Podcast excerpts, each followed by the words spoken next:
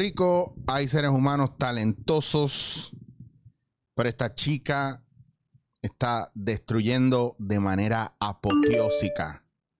Talento, ta- es que yo no sé si llamarlo talento o no, porque lo que esta mujer tiene es otra cosa. Señoras y señores, tiro la alfombra roja en dándote en la cara para presentarles a ustedes a la espectacular Didi Romero. Loco, bye, pero esa intro. bueno, pues yo Qué digo, yo digo o lo sea, me que. vi con los flashes y todo. Pero es que yo y digo. yo, stop, stop, stop. La gente sabe que yo lo que tiro es words of truth. Of truth. Demasiado épico, loco. Me sentí como Beyoncé. Diablo. ¿Qué está pasando, cariño? ¿Cómo tú estás? Estoy súper bien, gracias a Dios. Pasándola súper bien en esta cuarentena, a pesar de todo el back trip. La Ah. Estamos pasando bien productiva. Aparte de las complicaciones, etcétera, Exacto. etcétera, etcétera. Mira, Exacto. eh, eh, tú estás como, como en, el, en el cajón de los artistas que nos quedamos on hold con muchos proyectos. Cuéntame, ¿cómo, ha sido, ¿cómo ha sido eso? Porque una cosa es lo que tú haces fuera de redes sociales y otra cosa es lo que tú estás haciendo en teatro y siempre que te estás moviendo para arriba y para abajo. Uno de los proyectos que tuviste que aguantar fue In the Heights. ¿Cómo iba Correcto. eso? Yo iba, yo iba a la producción de Tita y yo los veía ensayando para arriba y para abajo, me cruzaba con la mayoría, con Jason, eh, me crucé con Dagmar un par de veces, o sea, está todo el mundo, había movimiento Sí. esos últimos días. Cuéntame, ¿qué pasó de Pues ahí y cuándo reanudan? Por lo menos terminamos el primer acto. Nos falta bloquear el segundo. Este, pero mano, iba súper bien, no se sentía como ensayo, el absoluto. Eh, Marco Santana tiene una forma bien peculiar de, de ensayar. Él hace como que unos time slots en específicos para todo el mundo, para que pues la gente no se quede. Ah, ¿puedo hablar malo en este, en este podcast? Ah, cariño, esto se llama dándote en la cara y el que no le guste se llama un bicho. Que eso te lo digo. Puñet, puñeta, dale. Yo siempre Pues, uso, yo siempre uso lo más que pueda. Lo que de verdad me haga. Y la gente ya me conoce que hay unos momentos en que no hay break, que voy a hablar malo. Así que Ok, it's yours. pues me gusta, puñequi, digo puñeta. Ok, pues Marco Santana tiene una, una manera bien peculiar de ensayar. Él tiene unos time slots en específico Ujú. donde todo el mundo ensaya y no está comiendo su caca. So, como que ha- hacíamos como que una hora y media de In the Heights. Yo no salgo en In the Heights, pero sí salgo en mi solo, Breathe, obviamente. Ujú. Y eso es después del opening. So, era, era bien productivo, era bien, siempre había algo que hacer. Eh, y, y pasaba, el, el tiempo pasaba súper rápido. Eh, a pesar de que eran largas horas de ensayo, eh, pasaba bien rápido, pasamos súper bien y los extraño un montón. Va a quedarle show. Yo, yo no lo dudo, yo sé que había, había de altísimas expectativas con relación a ello, porque aquí son bien fans de, de todos los proyectos de, de Lin Manuel y saber que In The Heights también venía para Puerto Rico y ya habían traído Hamilton y se estaban moviendo cosas y que incluso aquí, aquí se ha hecho buenas producciones musicales como tal, lo que A pasa... la gente aquí en Puerto Rico le encantan los musicales. Claro, Les entonces... fascinan. En- y ahí, es que no hay dinero. ese es el pro. Ahí está, amiga. Usted sabe de esto. Usted es una mujer Yo joven, sé, inteligente. Usted yo sé. sabe la que hay. Entonces, también la realidad es que si tú haces un musical en plan puertorriqueño, a lo mejor no lo ven, no le dan un visto bueno porque no viene de afuera.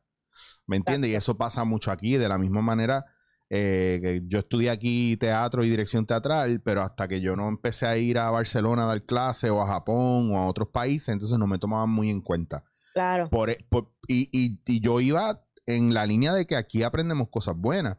Tú también eres, eres una chica que está educada.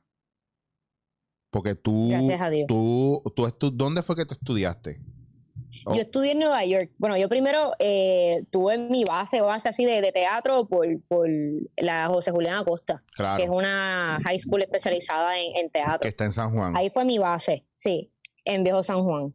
Y ahí fue donde, donde me eduqué en, en todo tipo de áreas, en maquillaje, escenografía, producción ejecutiva, todo.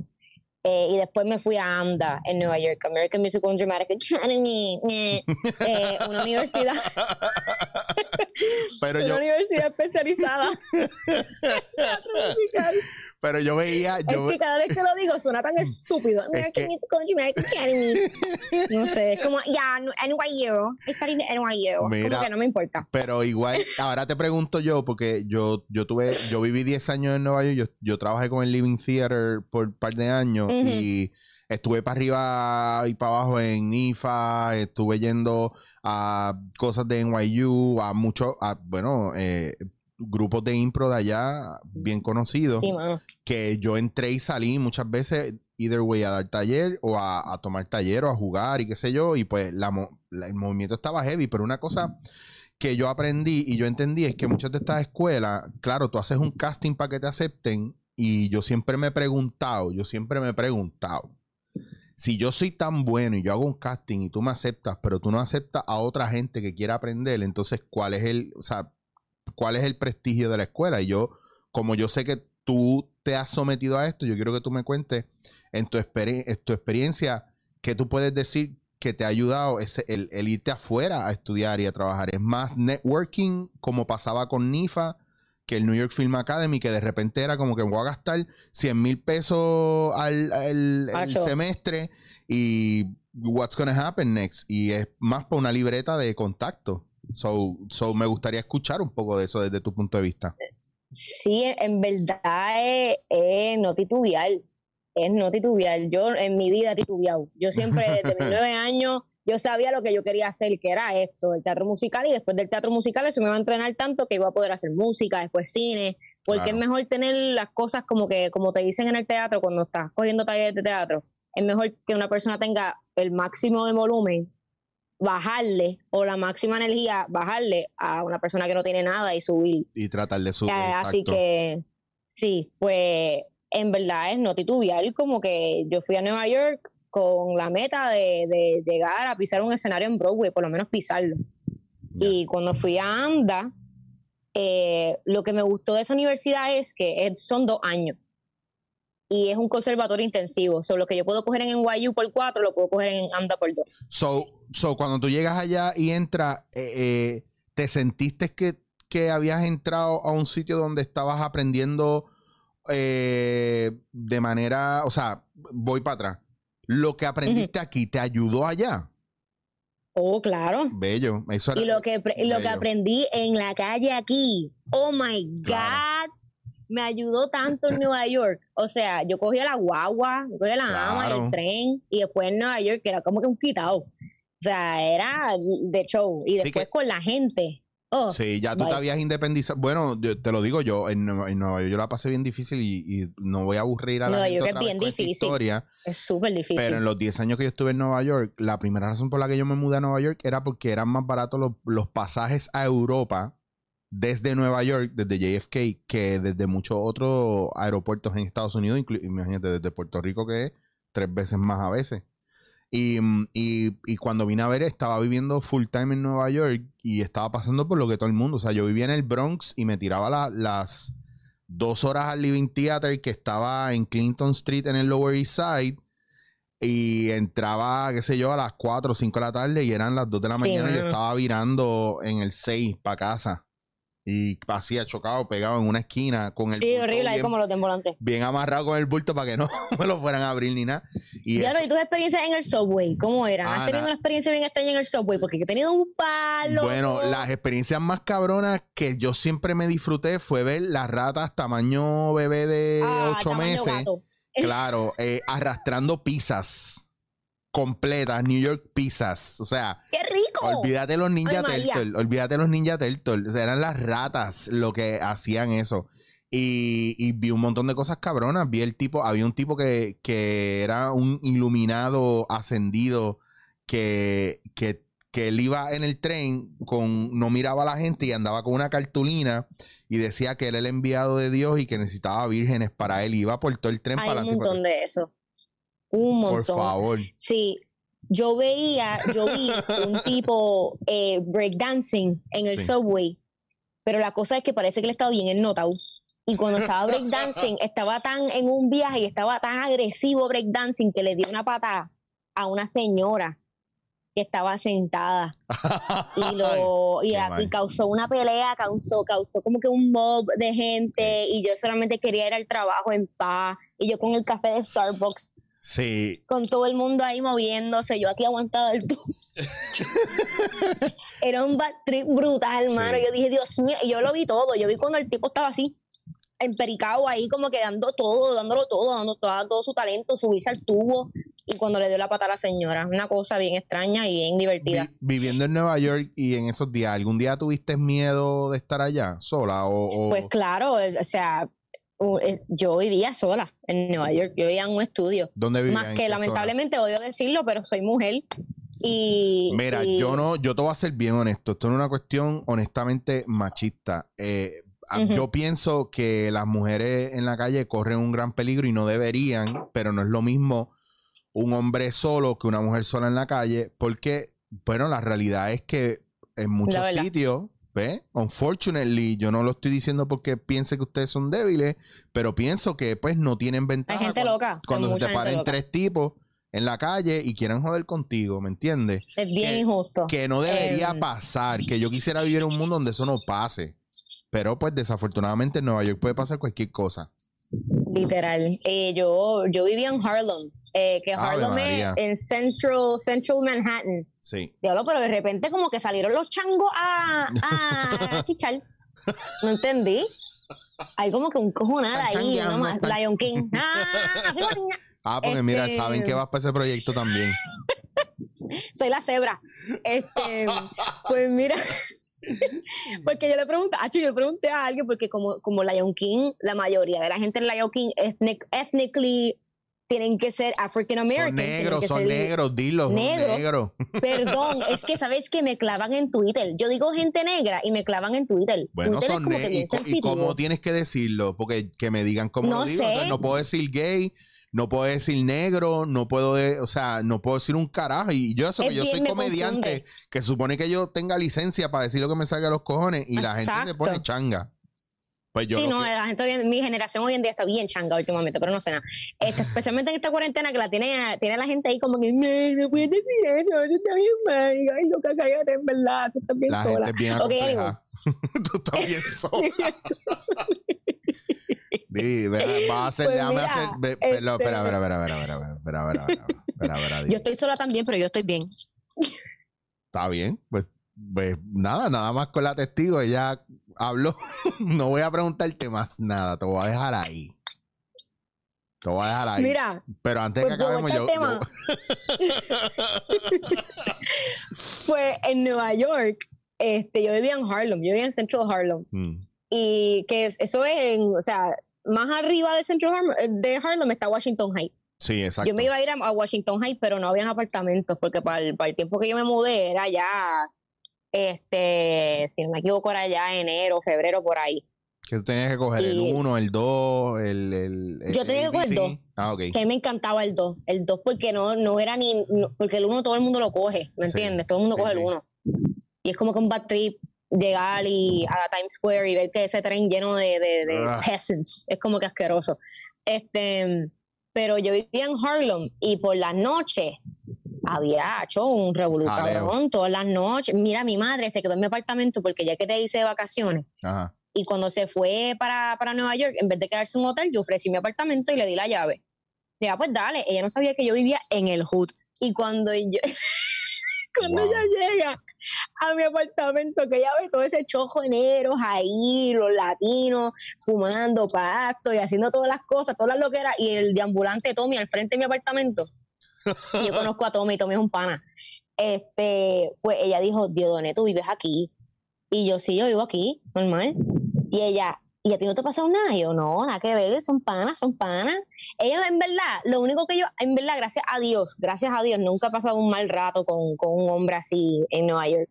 Pero la cosa que yo aprendí es que yo hice un video de esto, se llama eh, Método Anticonceptivo.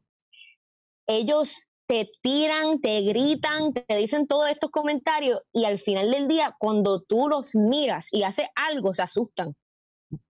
Mis métodos anticonceptivos son cuando ellos están, por ejemplo, un- una vez me pasó que un tipo empezó a, a tirarme, dijo, diablo, mami, parece un mantecado de vainilla para comerte toda, que sé yo ni qué, bla, bla". Y yo dije, Como que literalmente le contesté con lo que me dijo, pero con, un- con como él sonaba en mi cabeza y Te él dijo, di- what the fuck? Te lo tripeaste bien duro y él quedó Bien duro y él se quedó como what the, what the fuck? Bro, you whack. Y ya, y, y seguí caminando.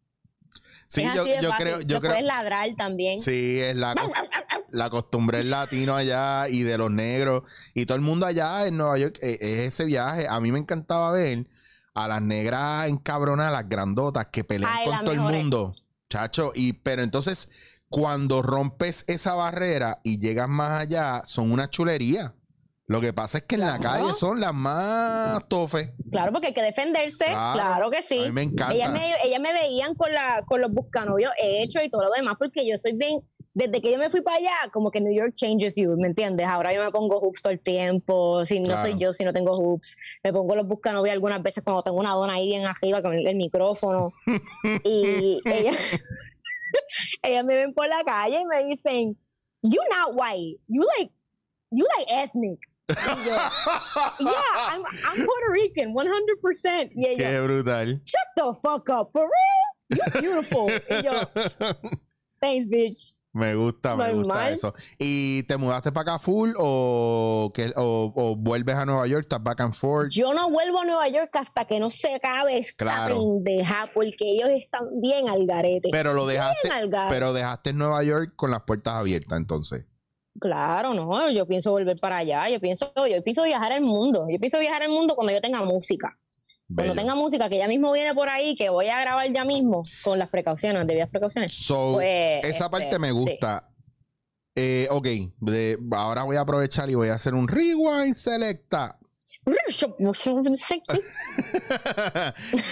¿Qué en tu carrera que empieza primero? Las redes, la música, ¿en qué momento tú entiendes que explotó todo esto?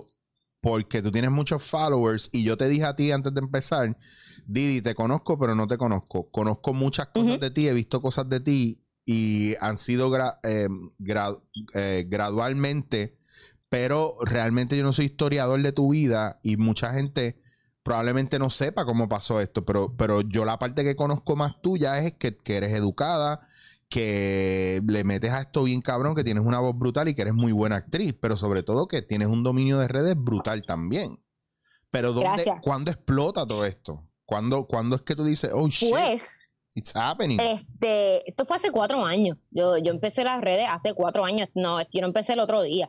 Mm. Eh, yo desde bien chiquitita para los proyectos de la escuela yo sabía editar, yo aprendí a editar yo sola. Em, eh, y hacía proyectos de la escuela en video acá jato y, lo- y mis amigos me pedían que yo editara sus videos y yo arranca por el carajo, la, la tengo yo, no tú. Este, yo no me estés usando a mí, hacho, aprovechado. Este. Pues mira, este, mano, pues después de que me gradué, o para mis tiempos de, de 12, año 12 senior, pues yo empecé a hacer videos por las redes, pero fue porque ah, yo tenía un novio y él me dejó y yo me sentí bien mal. Y mi mejor amiga me dijo, loca, usa esa depre y haz algo creativo con eso. Y yo dije, ok. Ay. Y pues hice un video que se llamaba Los tipos de cantantes, que estoy pensando hacer como que un remake, porque ya se borró, ese video se borró, se fue, la, se ¿En fue por la puta. Eh, y eso fue lo que me hizo viral. Eso llegó en, eh, a dos millones en tres semanas. Wow. Y eso llegó a España, llegó a, a todos lados. Y la gente empezó a decir, mira, más videos, por favor, nos, eh, nos encantó, qué sé yo. Y pues ahí fue que empecé a hacer más videos. Y poquito a poco, ¿verdad? O sea, yo me fui viral por Facebook. Yo hice videos en Facebook y, y Facebook es más fácil que YouTube porque en Facebook es cosa de darle share y ya todos tus panas van a ver el video. claro. YouTube es más difícil. Ahí en Facebook, yo tenía una página y me la borró Facebook por que no copyright, violating the rules of, of responsibility. Y yo, the fuck does that mean? Y después no la tu hizo bebé. otra vez y yo dije, the fuck are you talking about? Y después la hice otra vez y, y me fui viral otra vez y yo iba a llegar a un millón, yo estaba a 800 mil. seguidores en, en Facebook. Wow. Y se fue para la puta otra vez porque Facebook me la borró. Pero ¿qué está pasando aquí? Y estaba bien confundida Wow. y yo le dije a Rebecca de Facebook que yo le envié un email yo le dije Rebecca from Facebook excuse me why did you delete my page y ella ah no este es que por- porque violaste la- las reglas de responsabilidad ni de copyright porque yo sabía de eso. Y, y yo como que le pregunté pues me puedes decir qué regla en específico y qué video fue el, el que el que hizo que pasara todo esto y ella dijo if you liked our service, please, este, contesta nuestro survey. Y yo, I'm not answering shit. Yo Bitch, I'm talking about that. bitch, I shit. talking about that. You know what I'm talking about? I ain't talking about that shit. What the fuck's wrong with you? bien. Eh, Yo me Pues imagino. normal, yo piché Facebook. Yo Ya. piché Facebook y empecé a hacer videos en YouTube y en Instagram. Facebook me lo Y pela. nada, haciendo contenido, haciendo contenido que me guste. Esa es la llave al, al- al éxito. Si no haces contenido que a ti te guste, pues no, Claro. no hagas nada. ¿Qué tú piensas que Y así fue que empecé las redes. ¿Y qué tú piensas que eh, para tu generación? Porque a mí me llaman mucho eh, y me escriben mucho para que yo les diga cómo hacer esto, cómo hacer lo otro y cómo hacer aquello. Y yo, y yo no necesariamente, bajo los estándares de lo que es ser exitoso en redes, yo no me considero exitoso en redes. Yo me considero average Joe en redes, pero mi contenido a mí me gusta. Y por eso yo entiendo que a lo mejor no apela a todo el mundo. Pero entonces a mí viene dando a mí y me preguntan. Y para mí es lo que tú estás diciendo. So, a una persona que explotó redes como tú y una persona que average Joe en redes, te- tú y yo tenemos la misma visión. You gotta do shit that you really, really like. Exacto. Entonces, Sí, no, es- no, eso es lo que se pena. proyecta. Eso es lo que se proyecta. Sí, exacto. Y, y has sentido en algún momento eh, que estás estancado o, cómo tú sales de los vacíos creativos. Claro, eh, me ha pasado varias veces. Yo pasé una vez en Nueva York, yo cuando me borraron la página, yo pasé una depre brutal. Y, y yo no sabía qué contenido hacer, yo no sabía cómo empezar otra vez, porque todos mis videos estaban en Facebook y se borraron, se fueron, ya no están. Y, y estaba como que, Dios mío, pero tantos años de contenido, tantos años de ideas y de edición y de toda la mierda para que se borrara. Y me, me tranqué y me quedé trancado como por dos semanas y mi, mi madre me dijo, mira, o sea, porque a mí también pues, Facebook me pagaba también Claro. y yo no salía de mi casa porque, o sea, estaba cabrón trabajar desde tu casa. Y yo dije, ya, estoy cabrón. Este, Claro. pues, sí, está brutal. Ahora mismo no, porque estamos en cuarentena, pero en verdad no está tan mal. Em, Pero tú sigues haciendo cosas, tú sigues haciendo videos y haces mucho live. O sea, ha cambiado la claro. manera de trabajar tuya, ¿verdad? Porque hey, sí, del no, ha sido una, una cuarentena bien productiva. Mi madre me dijo, pues, este, pues mira, búscate un plan B. No, no te sientas abochornada de buscarte otro trabajo, porque, o sea, tú estás viviendo en Nueva York. Nueva York es una de las ciudades más fucking caras del mundo. full. Y, o sea, cuando yo digo que el minimum wage en Nueva York es 15 pesos, la gente se queda como que diablo loca, qué brutal, pero tú no sabes cuánto es la renta allá. La renta en Permíteme, Nueva York per- es permite un- hacer un paréntesis solamente para que la gente entienda. Eh, yo tenía una amiga, para que la gente sepa, que tenía un apartamento que era del tamaño del interior de un food truck, de cualquier food truck. De ese tamaño, ahí estaba baño, cocina, sala, whatever, eh, cerca de Union Square por la 14. eh, y, y pagaba 2.600, 2.700 pesos de renta. Al nivel tal de que yo, yo vivía en el Bronx y tenía un apartamento de tres cuartos y cerré la sala para hacer un apartamento adicional para que pudieran mis compañeros pagar de renta 750 pesos más luz y agua.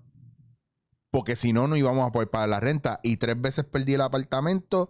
Y, hubo una época que yo, le, que yo he contado varias veces que yo deambulé. Yo dormía por el día en Central Park y caminaba octava, novena, 42, robando comida. Bueno, like, como cuatro meses. Y ahí conocí a Stevie es caro que con es cojones. un viaje porque la gente, o sea, Nueva York es la ciudad donde todo el mundo quiere ir porque es el it, it's happening y el y en el Sí, happening es la todo el mundo ciudad del estar. entretenimiento, como Claro. que es el- la capital del entretenimiento. Pero que ahora, que antes de que viniera la pandemia, pues todo el mundo sabe que Atlanta se estaba convirtiendo en una, en una ciudad de, de series, cine, eh, Los Ángeles estaba en ese viaje también, ¿Me entiendes? Y hay otras áreas que empezaron a dividir el, el trabajo porque quien tenía todos los sitcoms y quien tenía todas las series y todas las películas y todo eso, todo pasaba en Nueva York o en áreas limítrofes. Entonces ya... Now no one will spend money on that shit.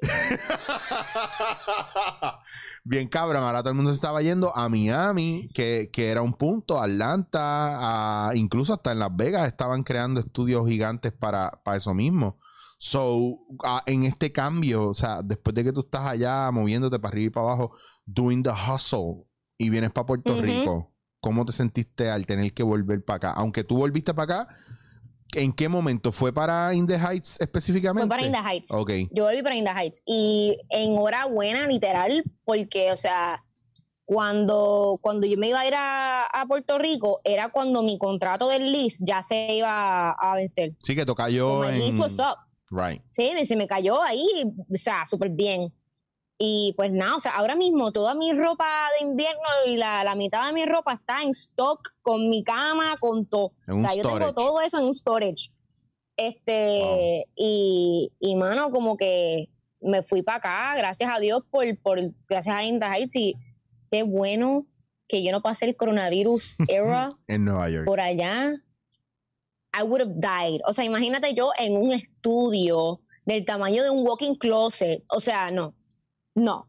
No, Paying rent, nivel, puedo comprarme una casa de tres pisos aquí en Puerto Claro, Rico por, ese, por esa cantidad de chavos. claro. Like, o sea, yo tuve que renunciar a mi trabajo allá, ni yo era maestra de teatro para niñas modelos. Ok, Qué desastre. ok. Este.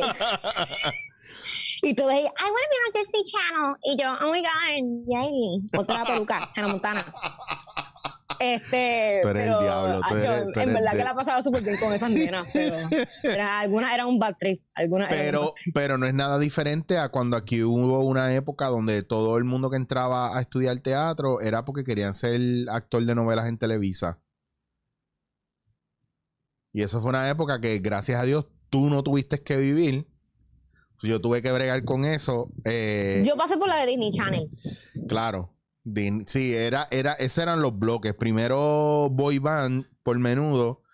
Después fue, después fue el boom de las novelas en Televisa. que Todo el mundo quería ser rubio y de ojos claros y trabajar en Televisa y tener acento mexicano, güey. ¡Maldita sabandija! Sí. Y después fue la época Disney Channel, eh, Mickey Mouse Troop o Mickey Mouse Club. Sí, mi Mickey Mouse Squad, bitch. Claro, por, por esa influencia de, de- por- Drug Addict Children. ya sí. está. Justin Timberlake, Britney Spears, todo el corillo. Era un Sí, viaje. no. ¿Cómo, cómo ahora, ahora en la situación actual que está el mundo entero, cómo ves los cambios y qué cosas has tenido que, que modificar para adaptarte? O sea, ¿te sientes estresada? ¿Te sientes eh, en alguna manera que, oh shit, ¿qué vamos a hacer ahora? Tú sabes, o cómo lo estás cogiendo? Pues te hablo claro. No voy a mentirte cuando te digo que sí, me siento estresada. Como que el otro día yo cogí un break de las redes por un día entero y estoy haciendo lives casi todos los días y estoy posteando stories todos los días.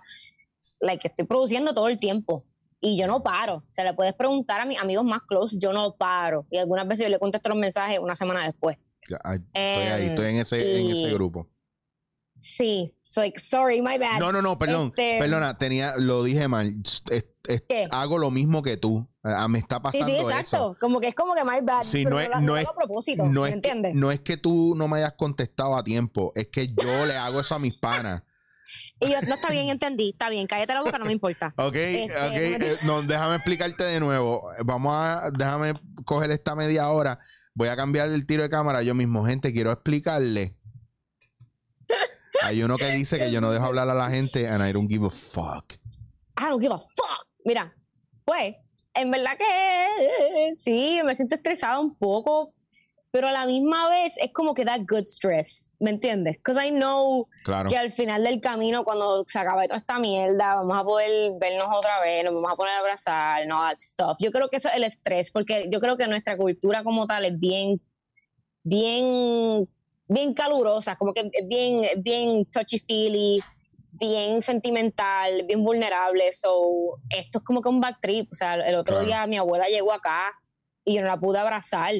Sea, it was very, it was very sad. Como que es bien, es un bad trip. Y es jodido más para Eh, uno que es actor que, que utiliza todo su cuerpo y usa la herramienta completa. Find the Heights, eso era. Cuando dijeron, I'm sorry, pero ya Salten va a estar cerrado, no vamos a poder ensayar. Yo estaba como que, Dios mío, Dios mío, Dios mío, pero como que qué bad trip. Tienen Sarah fecha, Heike estaba así, me imagino. Air hugging me desde, desde allá en los bloqueos del Tiene que ser un bad trip y tienen una fecha más o menos que hayan vislumbrado volver o... o- El o- 22 de octubre vamos a volver. Sí. Y las, las taquillas no se fueron a, a perder. la- las fechas que estaban para, para ahora, pues las pospusieron para, para So, octubre, la- para sí que la gente ha tenido, la gente ha tenido la opción de devolver el dinero y no lo, o sea, de que le devuelvan el dinero y no lo han hecho, como que they're ready for it. Sí, hay, hay, hay varias. Yo creo que la mayoría de las personas se quedaron con las taquillas. Sí, Hay muchas Sí. producciones que están así, que bueno, qué bueno, qué bueno, porque hay Thank muchos goodness. hay muchos que aunque no la estamos pasando mal, estamos locos. Yo estoy loco por volver a televisión, yo estoy loco por volver a teatro, yo estaba on fire antes de que empezara esta mierda. Y yo dije un día, diablo, necesito unas vacaciones, pum, pandemia. y como que, ok, Pa- it's just enough. Te- creo que tenemos... no sé por qué me ha dado como que un bajón de plaza, de Plaza de las Américas. Loca, em, yo tengo bajón de. Mira, yo tengo bajón de montarme en el carro e irme para el área oeste, para Isabela, para allá, para Guadilla, Mayagüez. Tengo bajón de ver gente, de meterme a los coffee shops. Tengo bajón de gente, de ver gente. literal, bye, literal. Li- lo peor. Bajón de gente, de ver gente. I don't give a fuck if they, they talk to me or not, pero es estar en otro sitio y Sí, es escuchar el como que ruido, pa- el ruido. estar en público, como que ir a un restaurante que, Sí. que haga mucho ruido. Sí. No, o sea, está bien loco. Esto parece un zombie apocalypse. Como que el mes que viene son zombies. bueno, ahora es coronavirus, después es zombie. de- con ahora es- coronavirus. eh, este es coronavirus con la posibilidad de abejas asesinas y otra plaga más. Y entonces están los zombies y están los extraterrestres. Esas son. Cuando a Ah, mí me y dijeron que había una avispa y me enseñaron un video de la avispa matando una rata, El ratón, sí. yo dije, so, ¿dónde está el balcón? Para yo desde ahora. Ay, Jehová. Este cabrón. Mira, este, ay que by the way, no te lo mencioné, Benji López. ah, sí. Benji, Benjamín. Sí, sí, el Yo he de- trabajado con él, nosotros hicimos una película. Sí. Esa, eh, sup- eh, el- nosotros, mira, para que tú veas cómo son las cosas, cuando yo vivía en Nueva York, esa película, la de Mixtape, él hizo el, el, el demo tape ajá, en mi, en mi apartamento en Nueva York porque él, él casteó a un nene de allá que iba a ser el protagonista, pero como la película nunca se le dio, yo iba a ser del janitor, que fue lo que hizo Wilfred Morales. Exacto. Entonces, pues, por, por, loco. por cosas que me cuentan por ahí, cuestiones raciales y eclécticas de producción, pues no fui yo. A mí me importa, I don't give a fuck, yo lo digo. En- en- me sorprende que en estos tiempos haya gente racista y que sea gordofóbica. Y con todo eso, qué bueno que Wilfred lo logró hacer. Es verdad. Y tú sabes lo que pasa, que yo lo digo porque a mí no me importó y de verdad lo digo y todo el mundo me conoce por eso y, y de verdad que es algo que yo valoro en mí porque yo no era así. Si está mal, está mal, punto. Y aquí nadie, y te lo digo, cuatro personas en mi carrera, en 20 años me han dicho que yo nunca voy a volver a hacer teatro, yo nunca voy a hacer cine. Y todavía estoy dando de qué hablar. Y esas son cosas que pasan en esta industria porque la gente se infla de poder. Y si algún día tengo que escupirle la cara a alguien, pues probablemente lo haga y no me arrepienta, porque eso puede pasar. Somos seres humanos. Pero lo importante es que estuviste con un, muy buen director y que eh, a mí me encantó ese proyecto. Ese proyecto estaba bien nítido. Y esto, y pues me da mucha pena que, que yo no sé si llegó a salir o con la pandemia, pandemia lo pararon y lo pusieron en otro sitio, Sí. pero. La, estaban ya estaba, yo creo que el, el primer cut de la película ya Ok. está hecha. Eh, Claro. Pero faltan, obviamente, faltan cosas. Hay que No, editar y- el color, y- subtítulos, y porque es en siempre- inglés la película. Ah, que, So- pero esas cosas también están geniales. Porque es una manera nosotros de trascender en, lo que estamos haciendo. Claro, a otra, a, a- quiere irse para, o sea, quiere llegar a mercados de los Estados Unidos, Claro. México, porque tenemos a Geraldine Bazán, a Dan Allende, Fernando Allende, tenemos de todo, tenemos de todo. Y eso Tenemos influencers.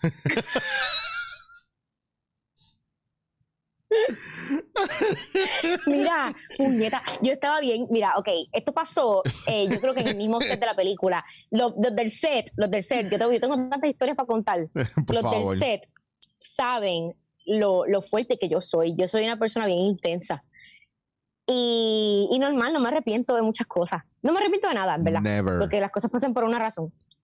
So, yo escuché algunos del set, a los, los protagonistas, los panas, nosotros teníamos un trailer solo para nosotros. Mm. Y, y pues normal, como que. pues había un chisme de que la gente estaba hablando de que, ay no, a Didi la castigaron nada más porque tiene pauta, porque es influencer. Ok, típico, dije- eso es típico. dije, listen here, bitch. listen here, little bitch. ¿Le peleaste a alguien? ¿Le peleaste a alguien? No le no, no, no, no, no, no, yo nunca le voy a pelear a nadie así, nunca, nunca. Si me faltan al respeto, no. A mí me encanta. Pero la cosa es que yo no sabía quién era.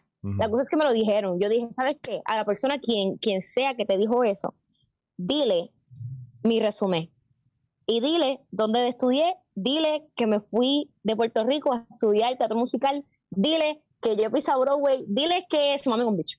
O sea, Sí, pero ¿sabes lo que pasa? ¿Sabes lo que pasa, Didi? Que they mira, don't know that. Como que normal. they don't give a fuck, they don't wanna know. Ese es el gran problema, porque yo te voy a decir una cosa, yo, si yo imprimo ahora mi resumen, mi currículum vitae de ocho páginas, que no es Puerto Rico y Estados Unidos nada más, que tiene Europa, Suramérica, Asia, ¿verdad? Pues entonces, ah, que huele bicho, que guillao. Ah, pero entonces, ¿cómo hago, pendejo? Si tú mismo no sabes lo que yo hago.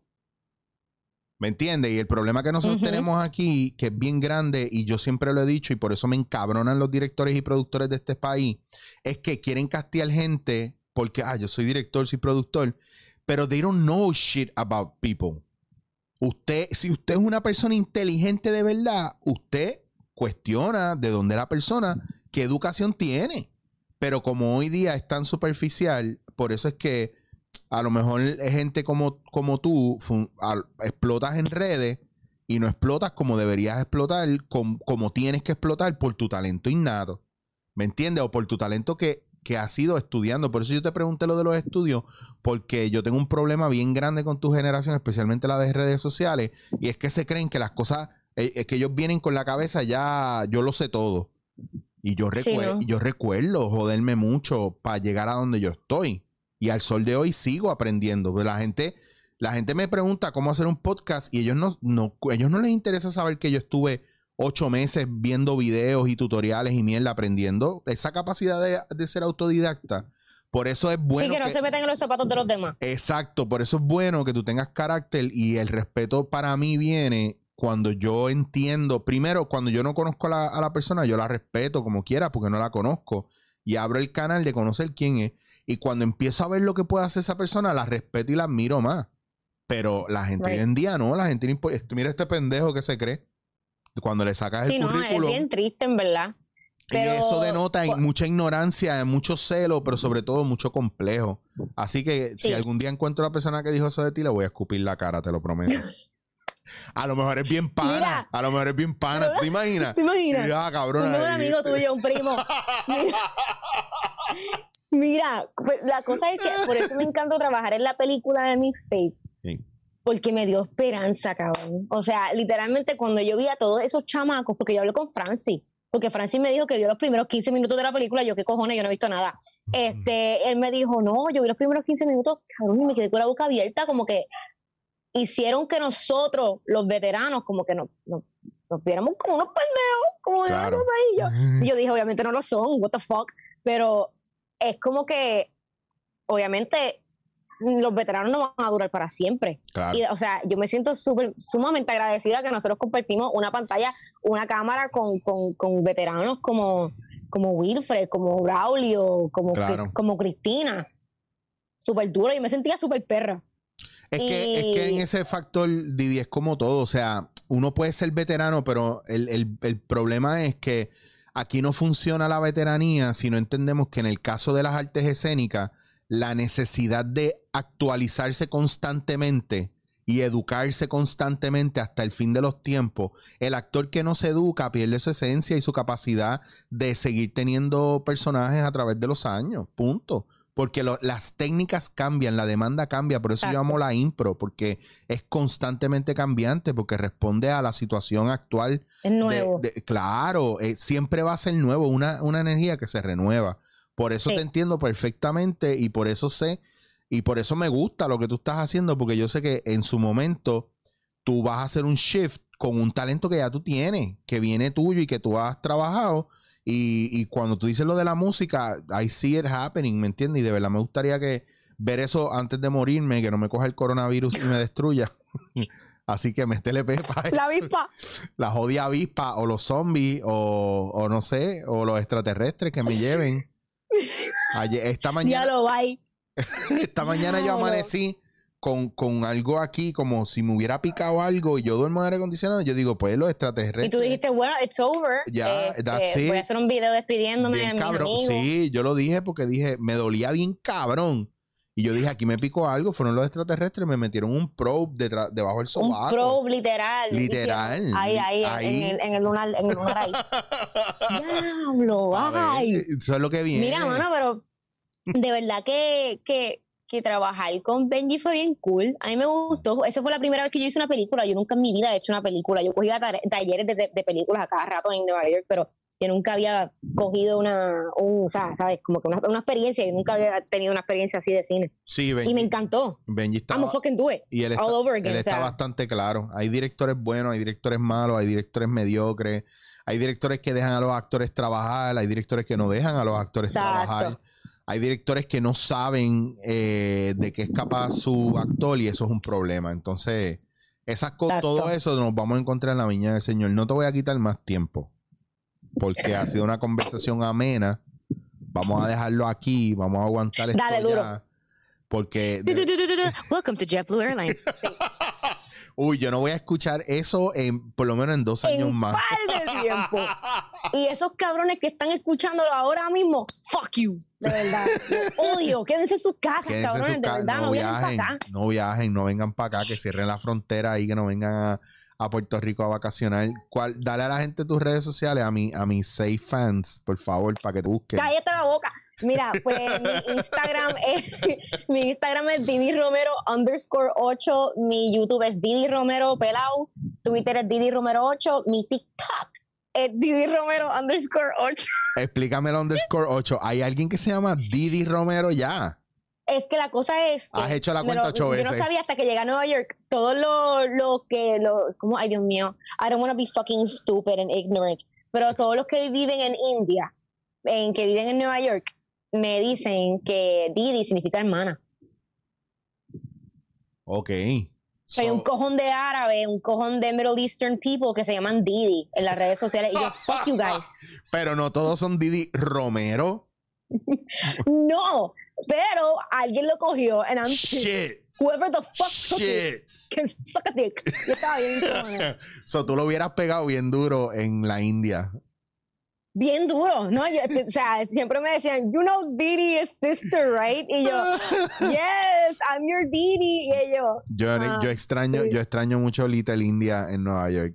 Yo me metí ahí mucho en Little Wow, India. I love bye. de eso es la que hay. en verdad que ellos le meten y eso es bien cool. Y yo me, yo iba mucho a Queens, a un sitio, bueno, había un par de sitios indios que eran buffet indio, me encantaban. I, I love Indian food, me encantan los Indian spices. Yo tengo, yo compro spices de ¿A ti te gusta la comida picante? love it.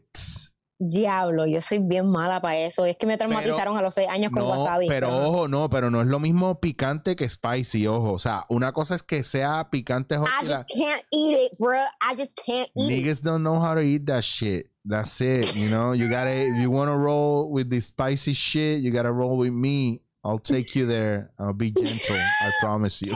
Mira, no, mano, no, no, yo no puedo bregar, yo no puedo bregar Mira, hasta que tú con no- hot.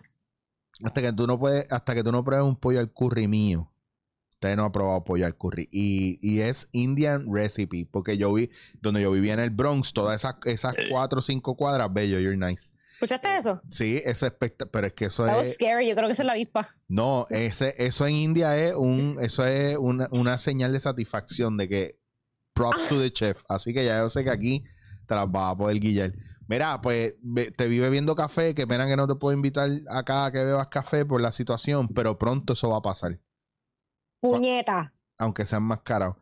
Didi, gracias por, su- por tu tiempo. eh, Gracias a ti por la entrevista, la pasé bien cabrón. En verdad, no, esto no era una entrevista, esto era una conversación. Era un jangueo, era un jangueo dándote en la cara para la gente que no conocía a Didi. como, la, como las nenas, como las nenas allá de, de Chavo. Conversación. Converses. Conversa no es una falta de respeto. No puedes, no ataques a tus colegas de redes Ay, sociales. perdón, que en Twitter me maman. Dale, dale, dale. Didi, gracias a un millón. Esto fue dándote en la cara. Gracias a ti, gracias a ti mil veces. Coronavirus free, forever. Oh shit. Esto es Dándote en la cara.